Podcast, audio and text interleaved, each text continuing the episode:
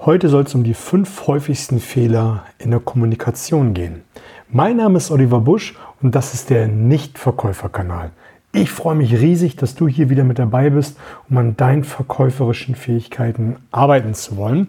Und ich habe für dich heute mal die häufigsten Fehler in der Kommunikation mal rausgesucht, die, glaube ich, wenn man ganz ehrlich ist, einen immer wieder mal passieren, wenn man gerade mit Kunden zu tun hat, wenn man andere überzeugen will oder wenn man allgemein in einer Kommunikation, also in einem Gespräch ist. Und der häufigste Fehler ist, den man macht, ist, dass man den anderen nicht ausreden lässt und auch nicht wirklich zuhört, was der andere sagt. Was meine ich damit?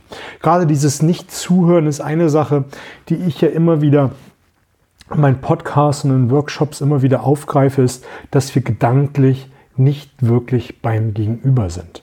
Wir sind gedanklich bei viel, so vielen Themen. Wir sind beim nächsten Termin, vielleicht bei einem viel wichtigeren Termin, ein Termin, der umsatzträchtiger ist als der, mit dem wir jetzt zu tun haben. Vielleicht sind wir auch bei dem letzten Termin, der total blöd gelaufen ist, der nicht zufriedenstellend gewesen ist, wo wir uns jetzt noch wirklich drüber ärgern. Oder wir sind gedanklich beim Wochenende, wir waren beim letzten Wochenende gedanklich, was auch immer, aber wir sind nicht wirklich in dem Moment, wo wir sein sollten. Und da empfehle ich immer, alle Ablenkungen wirklich passé sein zu lassen. Wenn du einen Termin hattest, der vorher gewesen ist, der nicht wirklich gut gelaufen ist, sich nach dem Termin mal hinzusetzen, durchzuatmen und ihn zu verarbeiten, um dann zum nächsten Kunden zu fahren, um den nächsten Telefonhörer in die Hand zu nehmen, um ja den nächsten Kunden zu empfangen, wirklich einmal das kurz zu verarbeiten, zu verdauen, vielleicht mal ganz kurz eine andere Tätigkeit machen, vielleicht mal kurz ein Buch lesen, motivierendes Lied hören, was auch immer, aber Hauptsache einmal gedanklich das Ganze zu verarbeiten, um dann im nächsten Termin wieder 100% geben zu können. Ich zitiere ja häufig dieses Zitat von Steve Jobs und Steve Jobs hat ja gesagt, Fokus heißt es nicht zu 100% bei einer Sache zu sein, sondern zu 99,9% Nein zu sagen. Und wenn du diesen Fokus, und deswegen bemühe ich dieses Gespräch von Steve Jobs ja immer wieder, nicht im Termin hast, du nicht wirklich fokussiert bist, nimmst du so viel nicht wahr.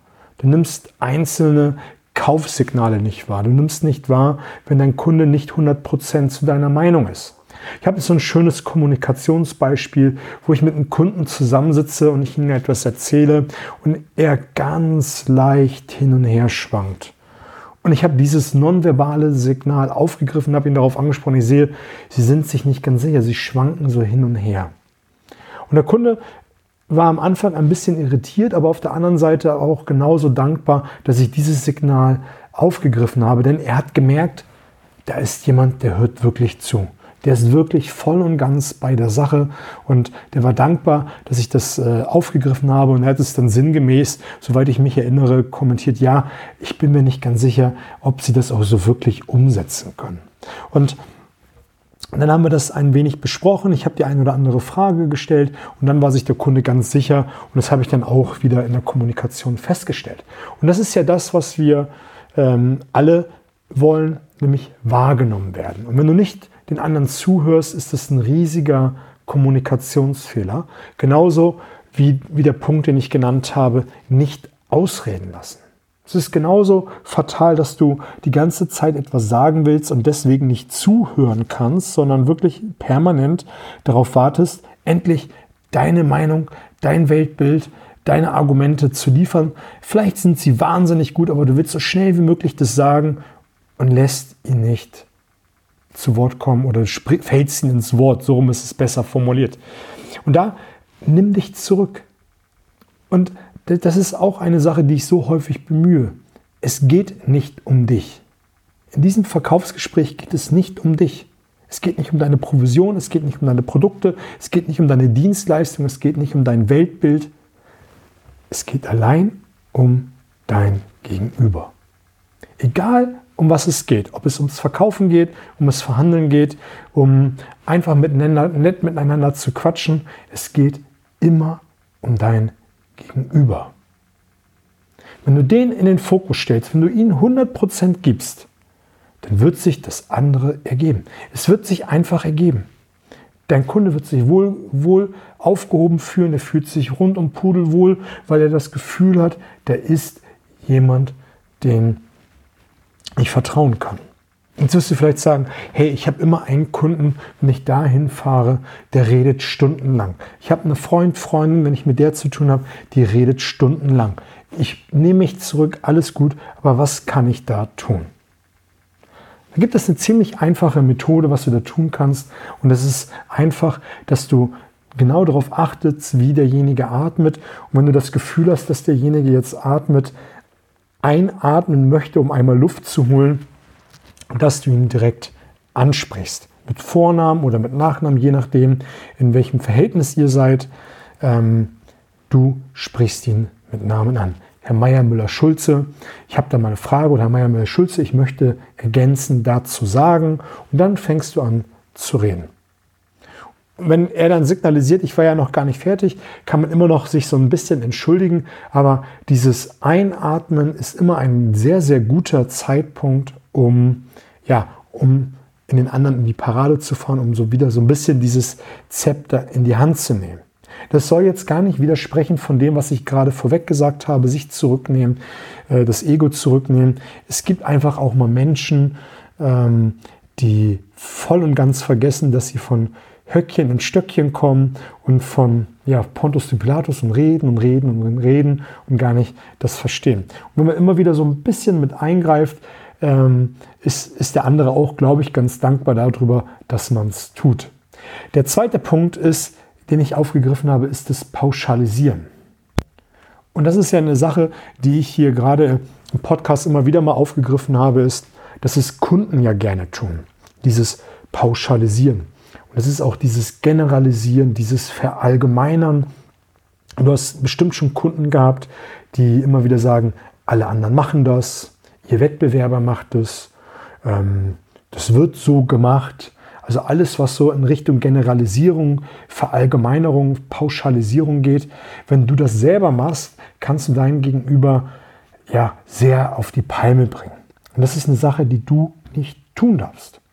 Egal um was es geht, es sei denn, du bist in der Verhandlung, da sage ich gleich nochmal zwei, drei Sätze zu, sei so konkret und so spezifisch wie möglich. Sei konkret und so spezifisch wie möglich.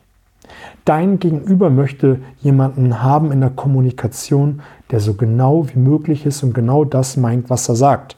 Und dann nicht nur das tut, was er sagt, sondern auch umsetzt, was er sagt. Also das ist ganz, ganz wichtig.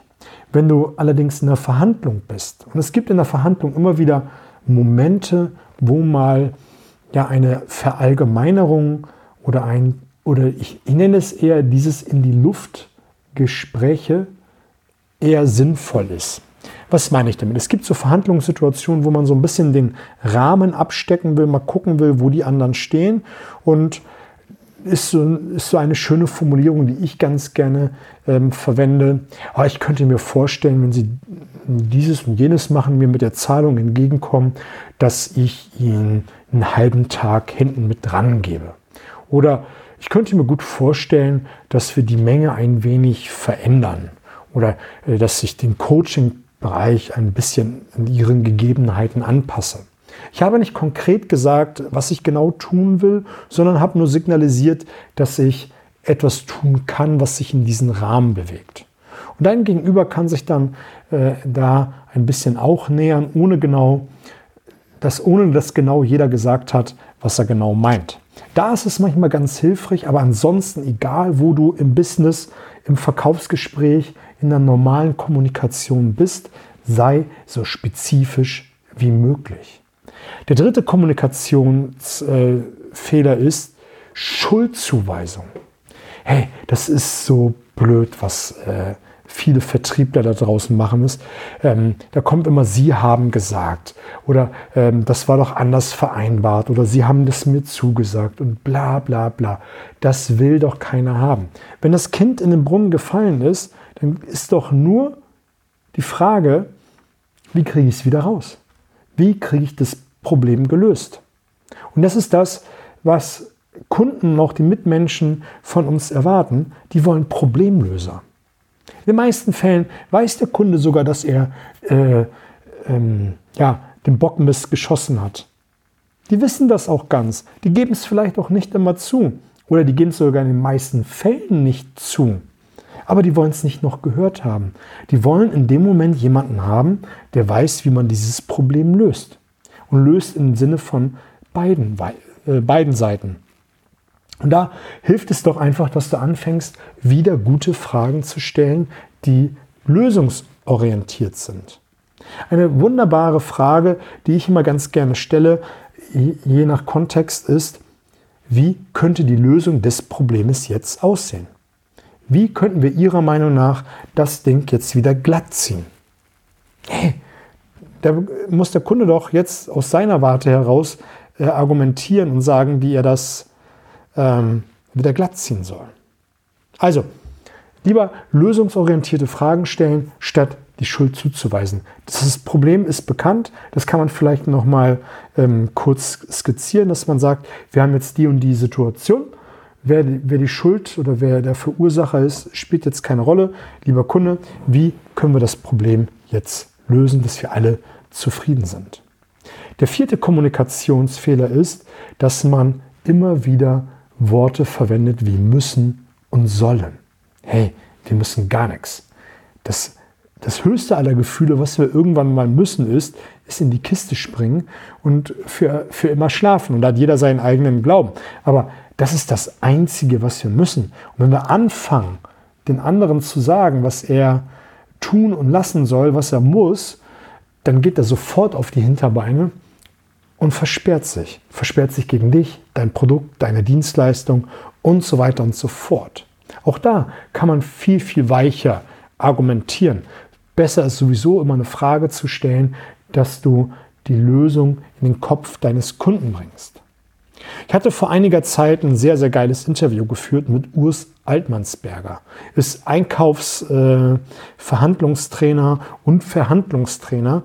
Und ähm, ich habe ja ihn hier zu Gast gehabt und viele andere Gäste, die immer wieder mit dabei sind. Und der hat so einen schönen Satz geprägt, der mich heute noch trägt, ist, die Lösung liegt im Kopf des anderen. Die Lösung liegt im Kopf des anderen komme ich zum vierten Punkt, äh, zum dritten Punkt zurück. Wenn ein, ein Problem dasteht, finde die Lösung im Kopf des anderen. Wenn du bei jemandem etwas erreichen möchtest, wie dass er etwas tun muss, ohne das Wort muss zu verwenden, stelle die richtigen Fragen, damit dein Gegenüber auf dieses muss gedanklich kommt. Und dann hast du eine viel einfachere Kommunikation. Der fünfte und letzte Punkt ist meiner Meinung nach der wichtigste. Und er lautet, das Selbstbild des anderen angreifen. Das Selbstbild des anderen angreifen. Ich kann genauso gut wie mit Punkt 4 geendet, mit Punkt Nummer 5 anfangen. Wenn die Lösung anders aussieht, als wie das Weltbild des anderen ist, dann stelle so gute Fragen, dass du dorthin kommst, dass diese Lösung außerhalb des Selbstbildes des anderen liegt. Und das nächste ist, man greift nie die Weltanschauung, die Weltbilder des anderen an. Das macht man nie, niemals. Egal wie, ja, wie blöd ein das Selbst erscheinen mag. Es ist das Selbstbild des anderen. Und nochmal, es geht nicht um dein Ego, um deine Glaubenssätze, um dein Weltbild. Es geht ausschließlich um die Dinge, die deinem Kunden interessieren. Und so verschoben das Weltbild in dem Moment auch sein mag, das interessiert keinen. Das Einzige, was interessiert ist, wie ihr beide auf einen Nenner kommt. Und da muss man manchmal wirklich arg zurückstecken und manchmal auch arg, ja, sich überlegen, wie man in Richtung Ziel kommt, aber alles andere interessiert in dem Moment nicht. So hart wie das klingen mag. Und es ist manchmal auch leichter gesagt als getan, gerade das Selbstbild des anderen nicht anzugreifen, wenn man gerade mit kleineren Unternehmen zu tun hat und man aus einer größeren Warte her heraus argumentiert und denkt, hey, was ist das denn für ein kleinkariertes Denken? Ja, das mag sein, dass es kleinkariert ist, aber das interessiert in dem Moment nicht, weil letztendlich möchtest du etwas von dem Kunden und der Kunde nicht von dir. Ähm, ja, dann interessiert es das nicht. Waren, glaube ich, fünf gute Punkte dabei, die ich heute für dich rausgesucht habe. Ähm, lass uns nochmal die im Schnelldurchlauf durchgehen, damit du sie nochmal präsent hast. Und auch hier kann ich dir nur die Wochenaufgabe geben, jeden Tag einen Punkt zu nehmen und den mal massiv umzusetzen.